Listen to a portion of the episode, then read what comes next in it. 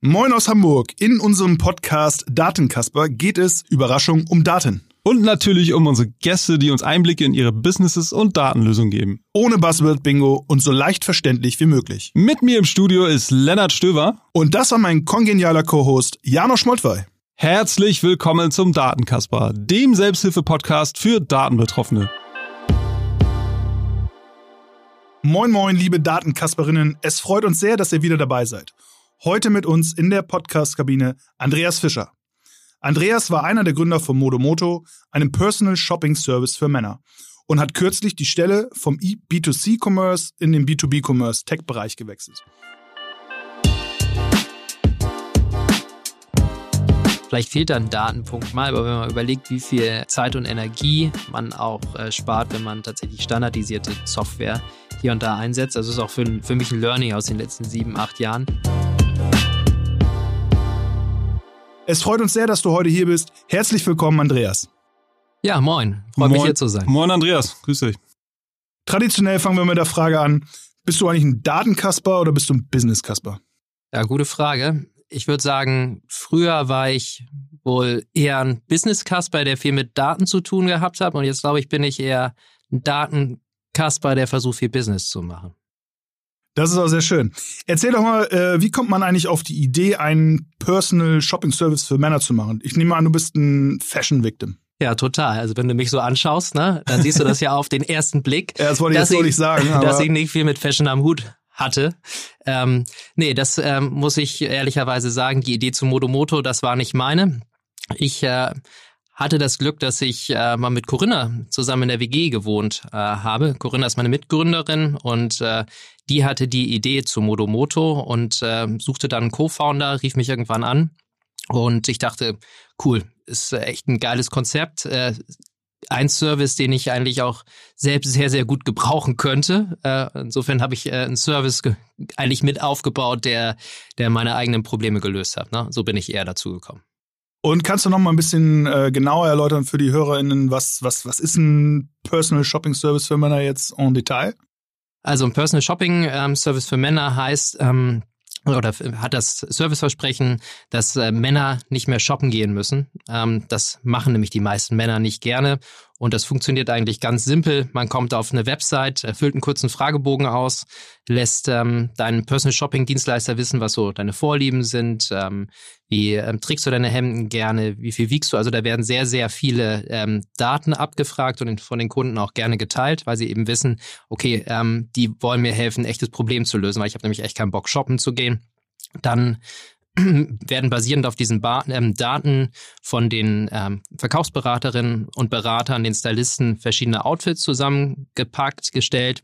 Und das Ganze wird dann sehr, sehr hochwertig und schön verpackt, äh, ohne irgendeinen Plastikkram drin, rum, äh, drin in der Box, mit tatsächlich mit Schleife, handgeschriebener Karte, also sehr, sehr hochwertig verschickt. Der Kunde kann sich das in Ruhe alles ähm, zu Hause angucken. Äh, Point of Sale ist also das Wohnzimmer, entscheiden, was er behält und den Rest wieder retournieren. So, das ist so in aller Kürze das Modell.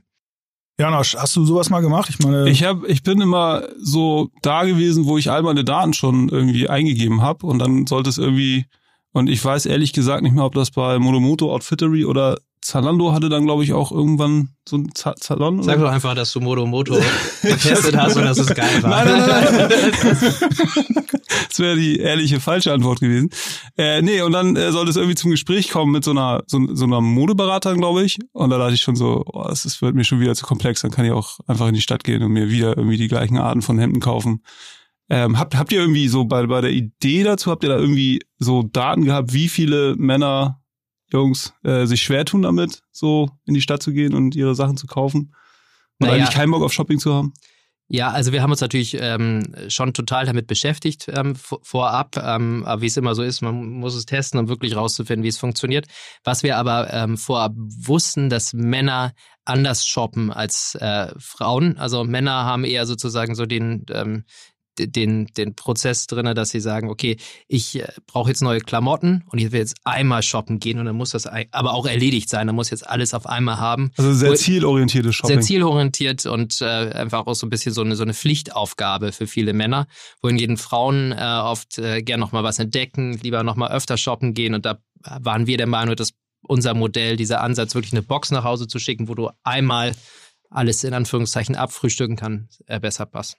Wie, wie testet man so eine Idee? Also so, es gibt ja diesen so Lean Startup Approach, bevor man jetzt so ein komplettes Business wie Modomoto aufbaut. Was waren so die Ideen, das zu testen, ob das überhaupt Anklang finden könnte? Ja, wir hatten tatsächlich einen sehr Lean Startup Approach. Wir haben das ganz simpel gemacht. Wir haben äh, im ersten Schritt einfach mal so einen Fragebogen ins Internet gestellt, haben geguckt, ob die Kunden das ausfüllen und äh, waren da auch noch gar nicht in der Lage, was zu verschicken, muss man sagen. Ähm, das hat super funktioniert und dann der nächste Schritt war mal zu testen, okay, ähm, die klicken das jetzt, die scheinen das interessant zu finden, behalten die denn was? Ähm, und äh, dann sind wir tatsächlich einfach ins äh, damals KDW einkaufen gegangen, haben, sobald wir eine Bestellung hatten, dann speziell für den Herrn Müller was zusammengestellt, ihm geschickt und äh, geguckt, ob es funktioniert. Das hat dann ganz gut funktioniert und dann peu à peu haben wir dann angefangen, mit den äh, richtigen Brands auch Beziehungen aufzubauen. Ja, du hast es ja eben schon mal erwähnt und äh, du hast es ja auch bestätigt. Ähm, du hast, du gibst Daten ein äh, und zwar ziemlich schnell und hast dir wahrscheinlich nicht so große Gedanken drüber gemacht. Also ihr hattet dann ja sehr viele persönliche Daten von euren Kunden. Mhm. Ja, und klar, bei dir war die Conversion nachher zum Kauf nicht da, aber trotzdem hast du die Daten eingegeben. Wie, äh, da zwei Fragen erstmal. Einmal aus der Datenschutzperspektive, also Datenschutzbrille, äh, wie habt ihr das gehandelt? Und dann auch, inwieweit habt ihr quasi diese Daten genutzt? War das eher sehr äh, durch eure Designer, durch eure durch die Leute, die die Pakete gepackt haben, äh, quasi mit deren Verstand oder war das sehr maschinell, äh, dass da äh, Vorschläge gemacht wurden? Kannst du da was zu sagen und auch wie sich das entwickelt hat? Ja, ja, klar, gerne. Also zum ersten Punkt, ähm, das ähm, ist tatsächlich so, dass die Kunden uns sehr, sehr viele persönliche Daten auch gegeben haben, auch bis hin zu Urlaubsfotos, ähm, also ganz, ganz verrückt ähm, und aber unproblematisch zugleich, weil die Kunden uns das eben proaktiv gegeben haben und äh, mit deren Einverständnis. Insofern war es natürlich wichtig, diese Daten gut zu schützen, klar, aber aus Datenschutzsicht erstmal unproblematisch. Und ja, wie du schon sagst, es hat sich über die Zeit ziemlich entwickelt, ähm, wie wir diese Daten genutzt haben.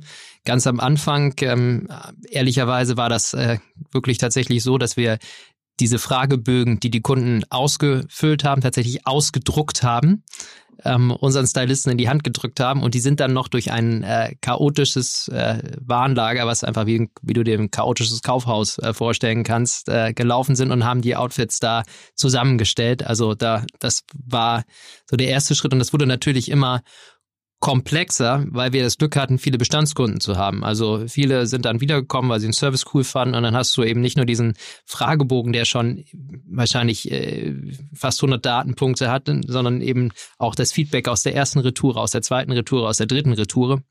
Und das kannst du ähm, nicht mehr im Kopf bewältigen. Also es waren viel zu viele Daten, um da wirklich sauber mit zu arbeiten.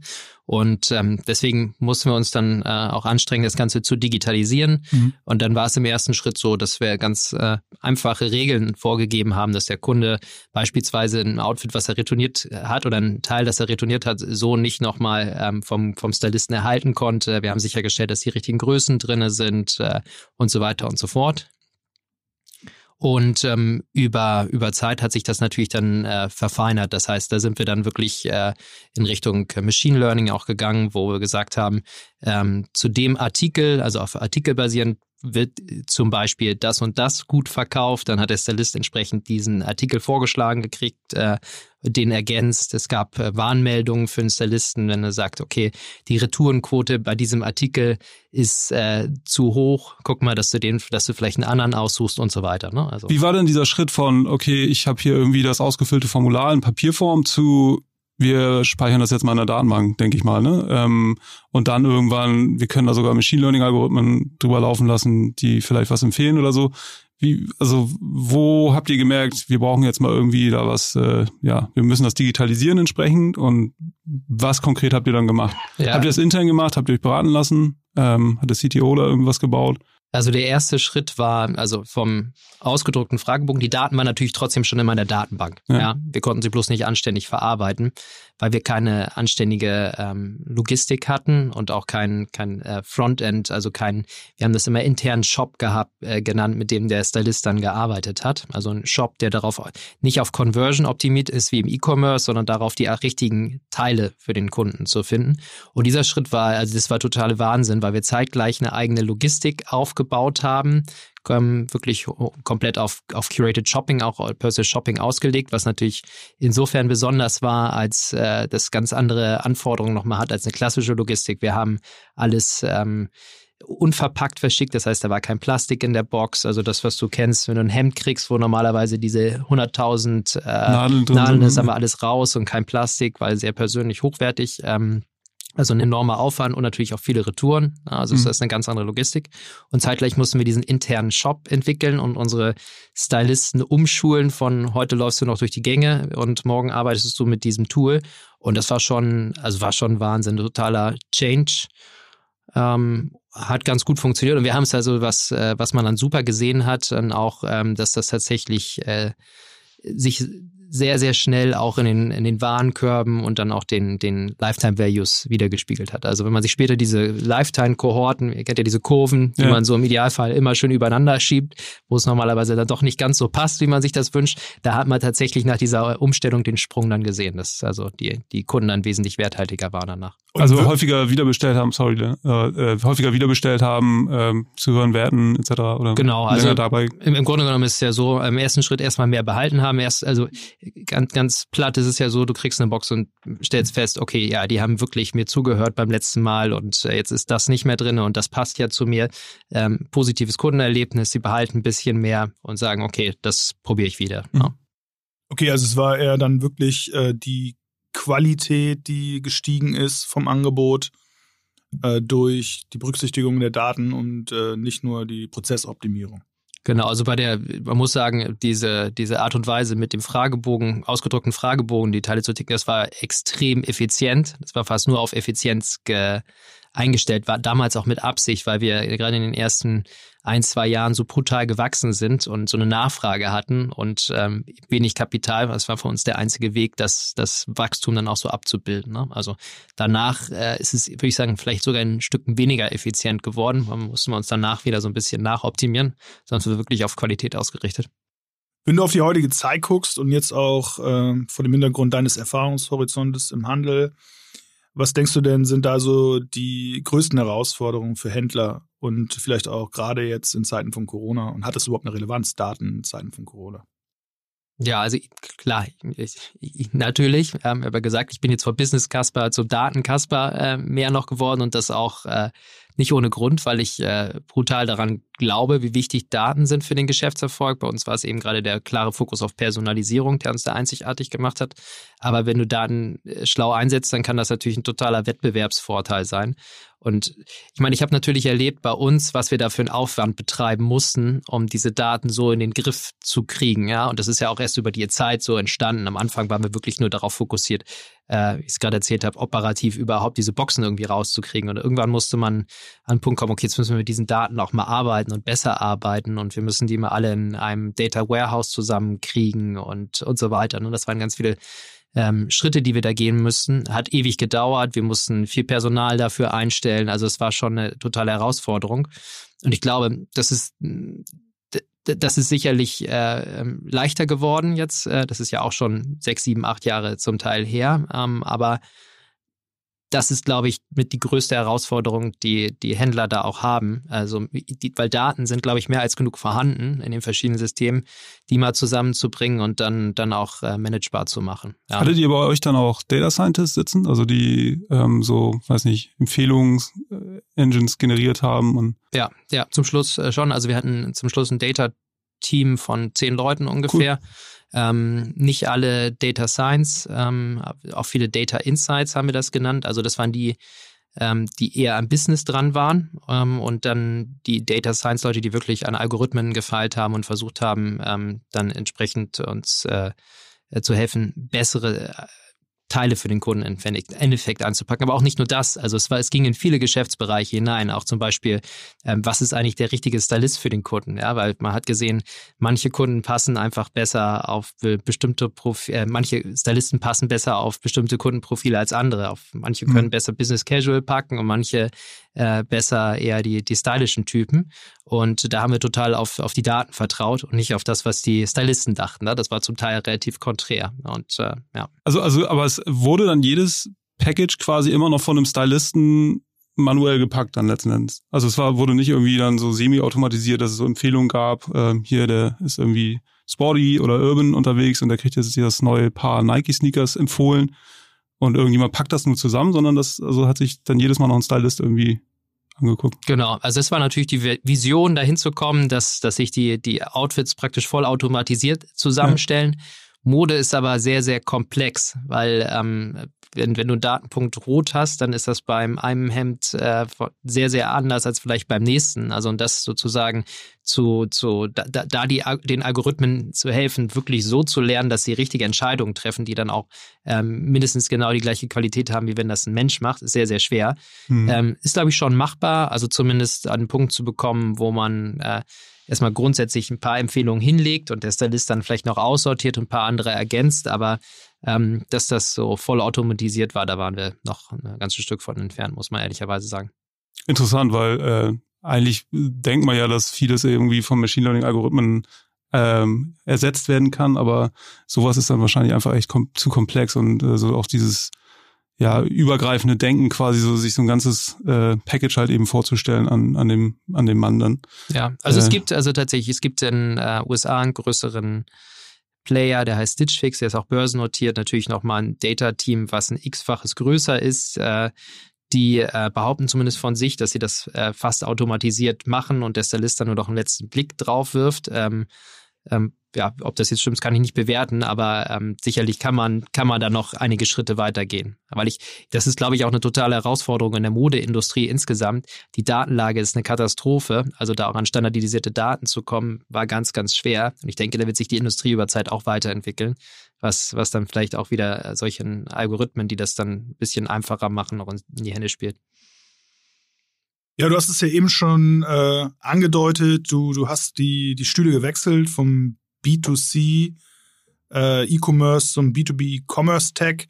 Bevor wir dazu kommen, vielleicht nochmal so die letzten, das letzte Drittel oder die letzte Phase von Modomoto. Wie, wie ist das so abgelaufen? Ihr habt ja fusioniert mit Outfittery. Kannst du da noch ein bisschen äh, Insights geben von Sören? Ja, klar, mache ich gerne.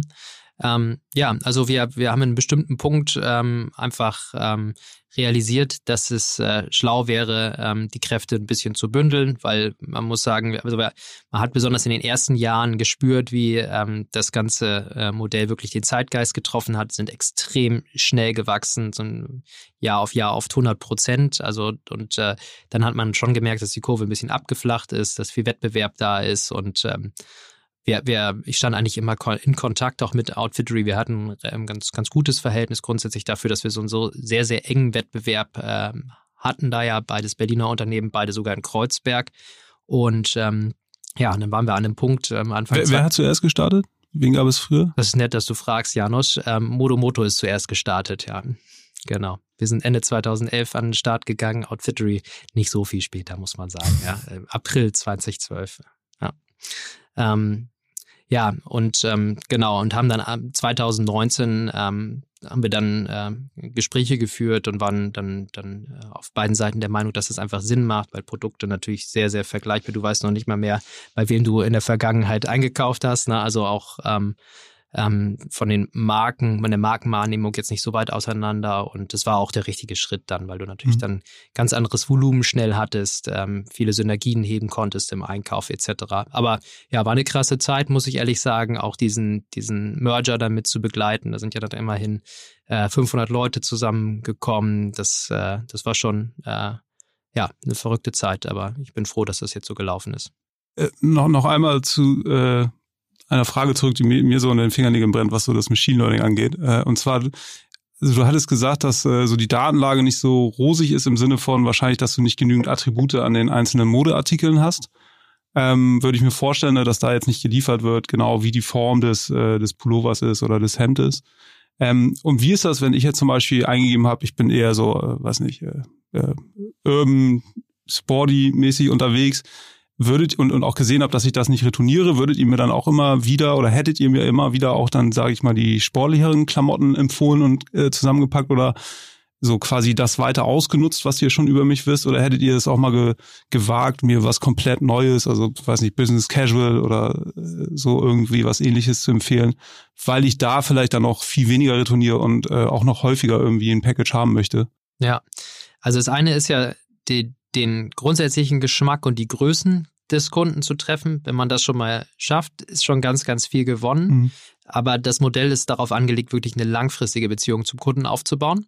Deswegen ist es auch wichtig, interessant zu bleiben und äh, mal wieder zu inspirieren, neue Ideen zu geben. Also deswegen ist es sogar ganz, ganz wichtig, dass man mal äh, einen Artikel beifügt, den der Kunde sich vielleicht nicht unbedingt selbst ausgesucht hätte. Das war nicht immer das beste Feedback, was wir bekommen haben, dass wenn Kunden gesagt haben, boah, ich dachte erst diese gelbe Hose hier, die kann ja nie im Leben anziehen, sieht ja schrecklich aus und heute trage ich die echt gerne. So, das war eigentlich immer das beste Feedback und deswegen ja, also Gelbe Hose wäre für uns auch mal so das richtige Thema, Lenny, ne? Oder? Du hörst doch einen an, ich weiß gar nicht, was du, was wenn du ich, kann die Hörer jetzt gar nicht sehen, das stimmt doch gar nicht. Wenn ich euch beiden, beiden Fashion Victims hier so anschaue, genau. Ja, sehr spannend. Äh, zu, Nochmal zum Merger, da kann ich mir auch vorstellen, dass da so zwei große Data Warehouses äh, irgendwie zusammengepackt werden müssen, bestenfalls irgendwie Daten auch äh, synergetisch genutzt werden können. Wie hat das geklappt aus deiner Sicht? Unterm Strich hat's gut geklappt, ja. Aber war natürlich, äh, war natürlich ein Mörderprojekt. Also ja. allein die ganzen, obwohl sie sozusagen im Fragebogen auf den ersten Blick jetzt gar nicht so äh, weit auseinander ähm, liegend aussehen, war natürlich ein Mörderprojekt, das Ganze überhaupt mal zu mappen, zusammenzubringen, was, was übersetzt sich eigentlich äh, in äh, welche, welchen Datenpunkt beim, beim ähm, neuen ähm, Unternehmenspartner. Und ähm, im Detail müsstest du aber dazu meinen äh, Mitgründer Matthias fragen, äh, der das äh, alles gewuppt hat und dem ich dafür immer kräftig auf die Schulter geklopft habe. Verdienterweise. ja, genau. Also es ist äh, tatsächlich ähm, gut gelaufen, aber es war also ein, eine der Hauptherausforderungen tatsächlich, die Daten dazu migrieren und äh, ja. Glaubst du, dass das Potenzial hat auch für andere Händler, die jetzt nicht so ein curated Shopping-System haben, dass sie wenn sie vielleicht in einer spezifischen Nische sind, äh, versuchen über Fragebogen viele mehr von ihren Käufern rauszufinden?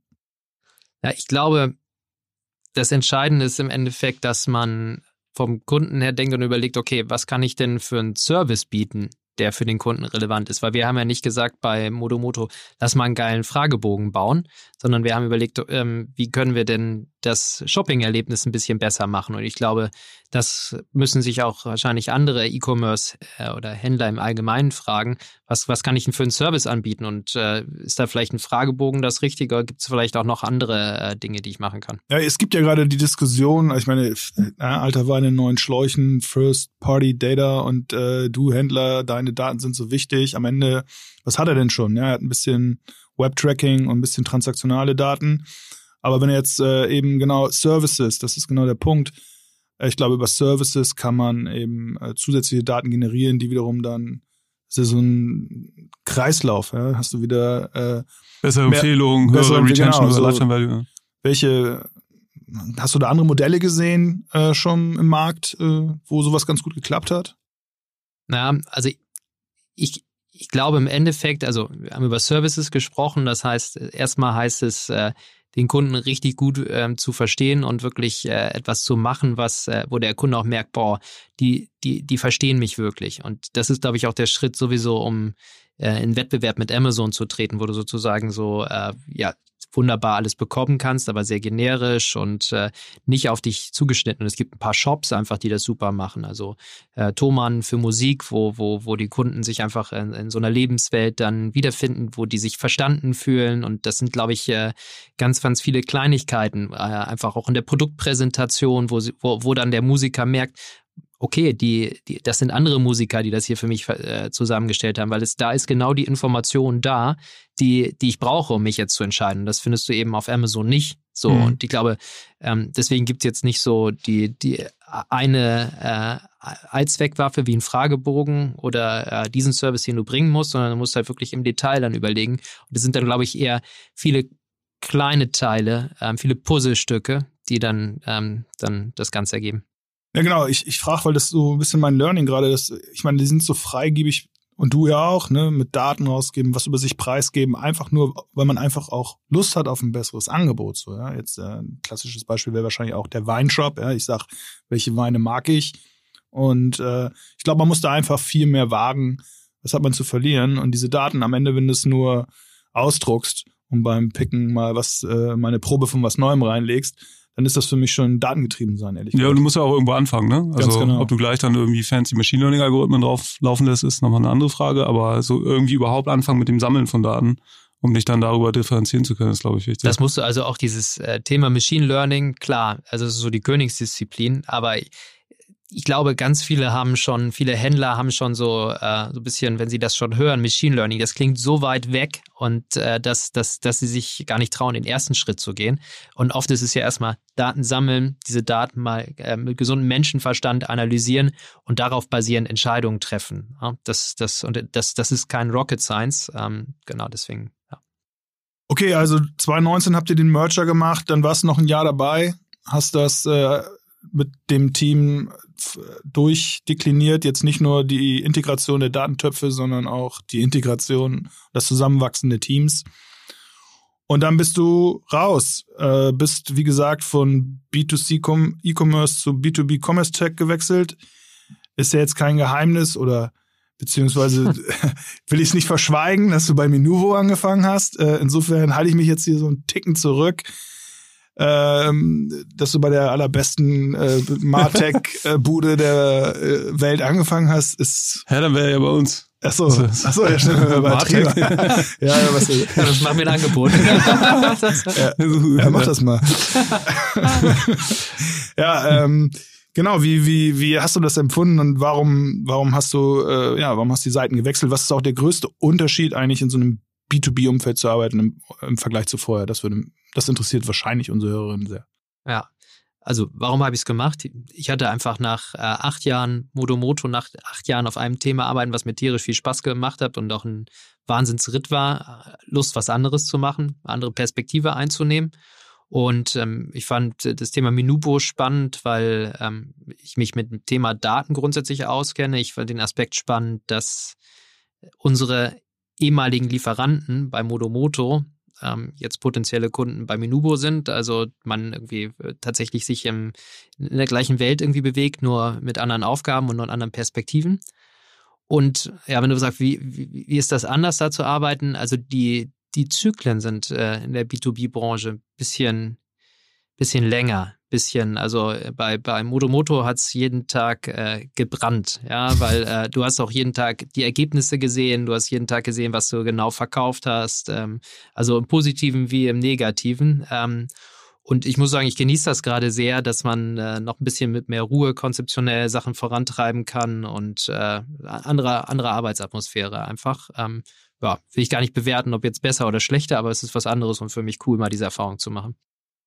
Ich kenne ja Minubo nun auch ein bisschen zufällig. Ähm, und äh, ich glaube, einer der Hauptclaims ist so, dass man BI standardisiert. Ähm, vor Atriba habe ich auch in verschiedenen Data-Teams gearbeitet, äh, BI-Lösungen versucht zu implementieren. Äh, mal mit mehr, mal mit weniger Erfolg. Geht das überhaupt so, standardisierte BI? Ja, also wenn du mich jetzt vor ein paar Jahren gefragt hättest, hätte ich gesagt, nee, auf keinen Fall. Mhm. Also wir waren bei Modomoto auch der Meinung, wir müssen das alles ganz genau für uns bauen und es ist ja ein besonderes Business und wir müssen das, äh, wir müssen das auf jeden Fall perfekt machen, dass das so passt für uns. So, ich habe ja vorhin schon erwähnt, was das für eine Arbeit war, wie viel Energie da reingeflossen ist und ob das jetzt äh, immer der richtige Fokus war. Ähm, ich weiß es nicht, muss man bei uns sagen, Daten war natürlich Teil unserer Kernkompetenz und wir haben extrem viel mit Daten gearbeitet, auch was die ganzen Empfehlungen anging. Ähm, aber ich glaube, also für, für, einen, für einen in Anführungszeichen normalen E-Commerce-Händler ähm, lässt sich schon sehr, sehr viel mit dem Standard-KPI-System ähm, erschlagen, weil, weil so viel anders ist es dann doch nicht von, von Händler zu Händler. Ist das so ähnlich wie, wie im ERP mit SAP, dass es da ja auch dann äh, SAP sehr gut geschafft hat, so einen Standard zu implementieren quasi, also ne, ERP halt zu standardisieren? Kann man sich das so ähnlich dann auch für BI vorstellen, weil es doch ähnliche KPI-Sets dann sind für verschiedene Commerce-Unternehmen? Ich weiß, also ich glaube, man kann noch nicht sagen, dass sich das jetzt so etabliert hat. Ähm, Mhm. ich, ich glaube aber, dass es einfach ähm, möglich ist, weil, weil die, die Abläufe, die Prozesse ja immer sehr, sehr ähnlich sind. Und ja, vielleicht fehlt da ein Datenpunkt mal, aber wenn man überlegt, wie viel ähm, Zeit und Energie man auch äh, spart, wenn man tatsächlich standardisierte äh, Software hier und da einsetzt, das ist auch für, für mich ein Learning aus den letzten sieben, acht Jahren. Ich glaube, gerade wenn man als junger Gründer irgendwie reingeht, da will man, äh, hat man die Tendenz, immer das Rad neu erfinden zu, zu wollen. Und äh, ich glaube, an einer einen oder anderen Stelle äh, macht es auch Sinn, dann auch mal zu gucken, okay, wo, wo haben sich denn schon andere schlaue Leute damit beschäftigt und wo kann ich denn hier ähm, äh, vielleicht mal äh, eine Klasse überspringen und äh, ähm, einfach mir was zu kaufen. Ja. Ja, sehr cool. Wie siehst du denn so die Entwicklung von BI zukünftig und vielleicht auch von weiteren dann Datenveredelungsprozessen ähm, und, und vor allen Dingen, wie man die auch potenziell standardisieren kann? Und äh, auch gerade vor dem Hintergrund von, von Covid, so die Innenstädte sind momentan so ein bisschen lahmgelegt, die Stores, äh, wie entwickelt sich Commerce allgemein? Wahrscheinlich haben die Businesses allgemein auch einen sehr großen Druck zu digitalisieren. Was äh, siehst du da so als Vision, wie sich das weiterentwickeln wird? Ja, also ja, ist verrückt, was gerade passiert und wie schnell sich sozusagen jetzt diese Veränderung nochmal äh, beschleunigt hat durch Corona. Ja, also ich glaube, die, das, das wird die, die Innenstädte schon nachhaltig verändern. Ich glaube, was man jetzt sieht, ist, dass Händler, die zwar stationär sind, aber die gleichzeitig auch online wirklich stark sind, dass, dass die tatsächlich in der Lage sind, ähm, jetzt sogar zu wachsen. Ja, ähm, also es ist jetzt nicht so, dass es allen schlechter geht, äh, sondern denen, die, die in der Lage sind, auch online schon eine gute Präsenz zu haben, ähm, die, die profitieren sogar davon. Ich glaube, was, was äh, extrem wichtig werden wird, äh, weil der stationäre Handel wird dann nicht komplett äh, komplett aussterben. Man muss sich vorstellen, gerade aus der Modebranche, wo ich ja originär herkomme, da ist über noch der überragend große Teil stationär. Das vergisst man manchmal, wenn man nur so Zalando und Amazon hört. Aber ich glaube, 80 Prozent sind immer noch stationär. Ja, also das ist noch, das ist noch gewaltig. Und ich glaube, es wird gerade was, was das Thema Daten angeht, viel, viel wichtiger werden, dass ähm, man den Kunden auch über die Kanäle holistisch betrachten kann. Also dass, äh, dass man im Laden äh, auch ein Gefühl dafür hat, äh, was hat denn der Kunde online gekauft und, und umgekehrt. Also da muss es, glaube ich, smarte Systeme auch geben, die das abbilden können.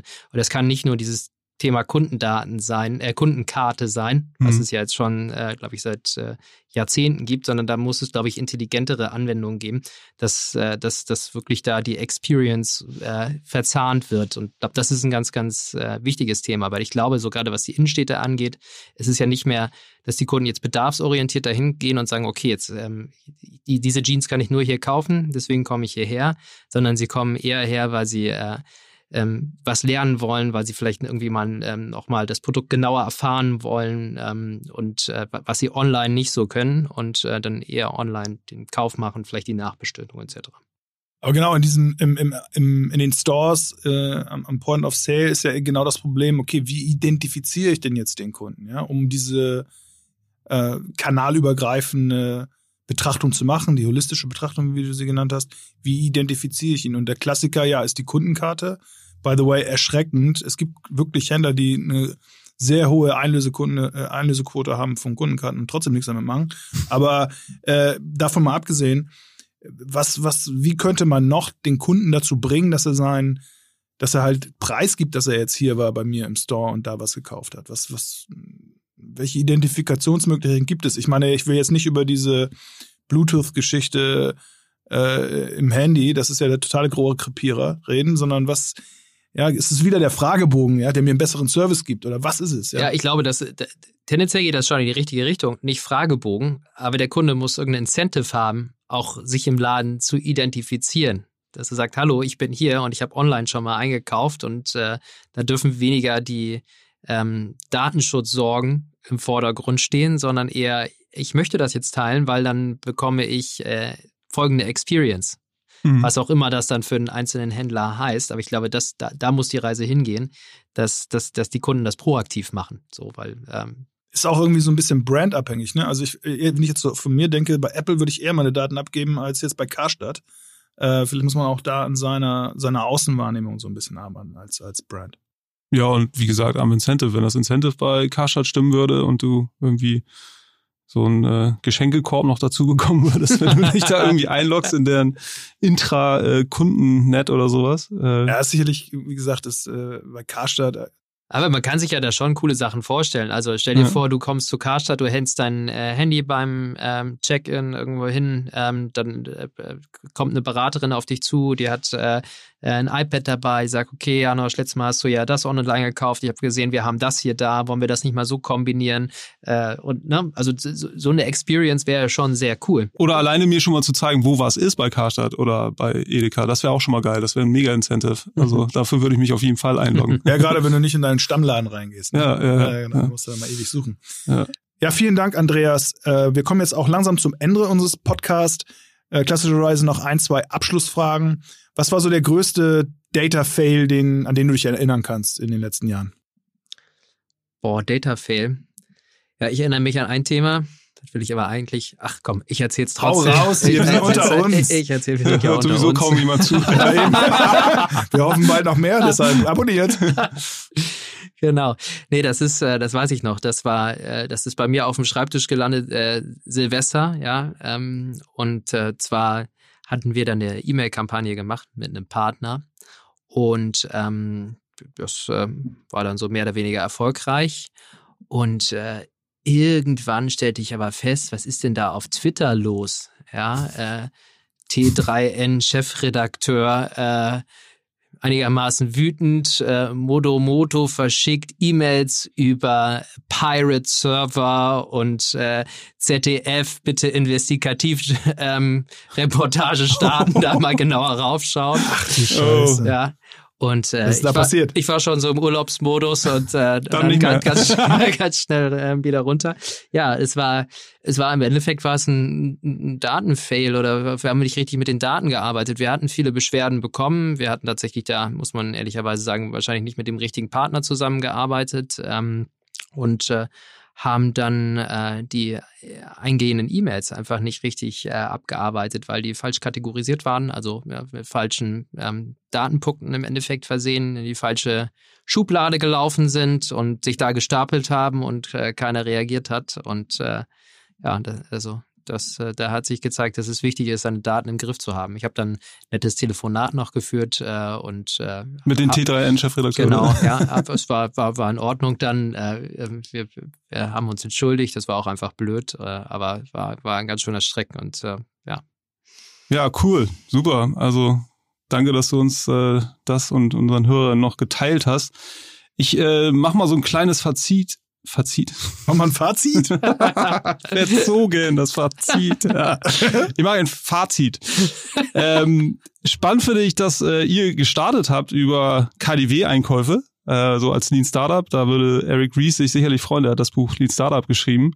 Ähm, was für eine wesentlich große Rolle äh, Daten und Datenanalysen beim Curated Shopping spielen, dass es nicht möglich ist oder zumindest nicht komplett möglich ist, über Machine Learning das Curated Shopping äh, durchzuführen, sondern dass man da immer noch auch dann Stylisten braucht, selbst der US-amerikanische Anbieter dann auch immer noch Stylisten hat, der da drüber guckt.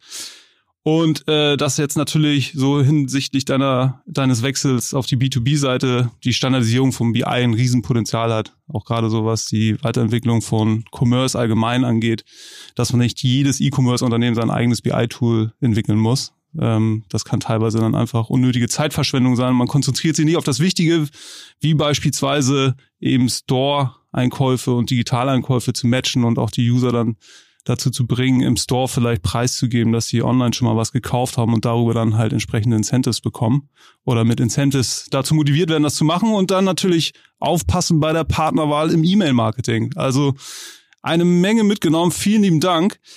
Ähm, würde mich freuen, wenn du uns vielleicht nochmal besuchst in einem halben Jahr oder Jahr. Und ansonsten würde ich den Zuhörerinnen einfach nur empfehlen, auf jeden Fall unseren Datenkasper Podcast zu abonnieren, wenn es euch gefallen hat. Wenn nicht, freuen wir uns natürlich auch über Verbesserungsvorschläge und über Feedback. Und äh, schaltet wieder ein beim nächsten Mal. Tschüss. Macht's gut. Ciao. Tschüss. Hat Spaß gemacht.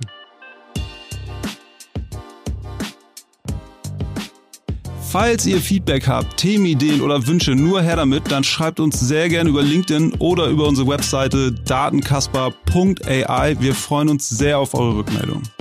Bis dann.